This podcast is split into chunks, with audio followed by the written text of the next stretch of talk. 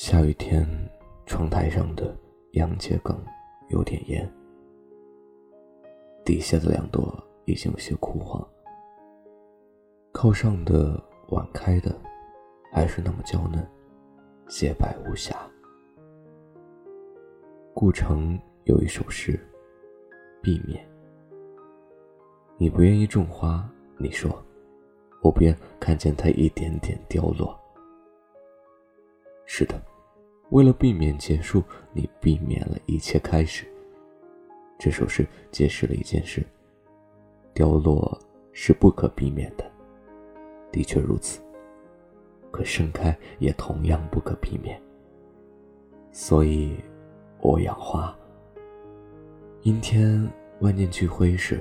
我想买一大束花，把头深深埋在花里。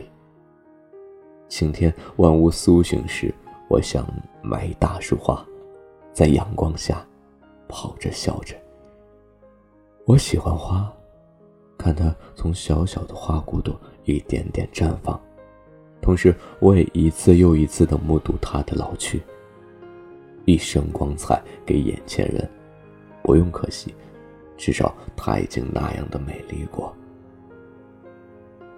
苔花如米小，也学牡丹开。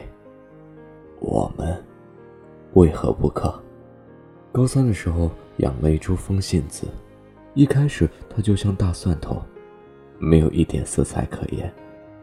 那时是寒冬腊月，我养它是为告诉自己要像它那样，接受暂时的隐没。努力扎根，来年春天一起绽放。越临近高考，它长得越快。原来像大蒜头一样的根，把积蓄的养分拿出来。它的紫色花越开越高，根越来越小，满屋飘香。后来高考结束，我并没有像它绽放的那样精彩。但它给我的感动，成了一段不可复制的经历。我很感谢他陪我度过的那一段时光。周末去仙岳公园，喜欢这个地方的原因有很多：其一有山，其二有寺，其三有花。一进山门便不见日光，千不连桥不染尘。将相兰花峨眉春，这连翘一排一排，心一下就平静下来。步行期间，有淡淡的桂花香，想起了年少时去桂林喝的桂花酒，这回忆让人一下就醉。曲径通幽处，柴房花木深，听着钟声，还有些鸟鸣。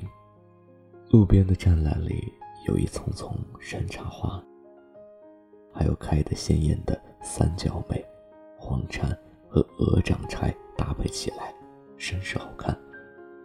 杭州的灵隐寺、苏州的寒山寺、洛阳龙门的香山寺、厦门的南普陀、观音寺、白雀寺、小香山寺、白马寺，这世间的寺庙仿佛都在山水间、花丛中，所以，我如此着迷。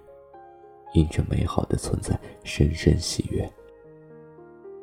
谷雨时节的四月悄然已过，但也屋外每一束花插在水瓶里。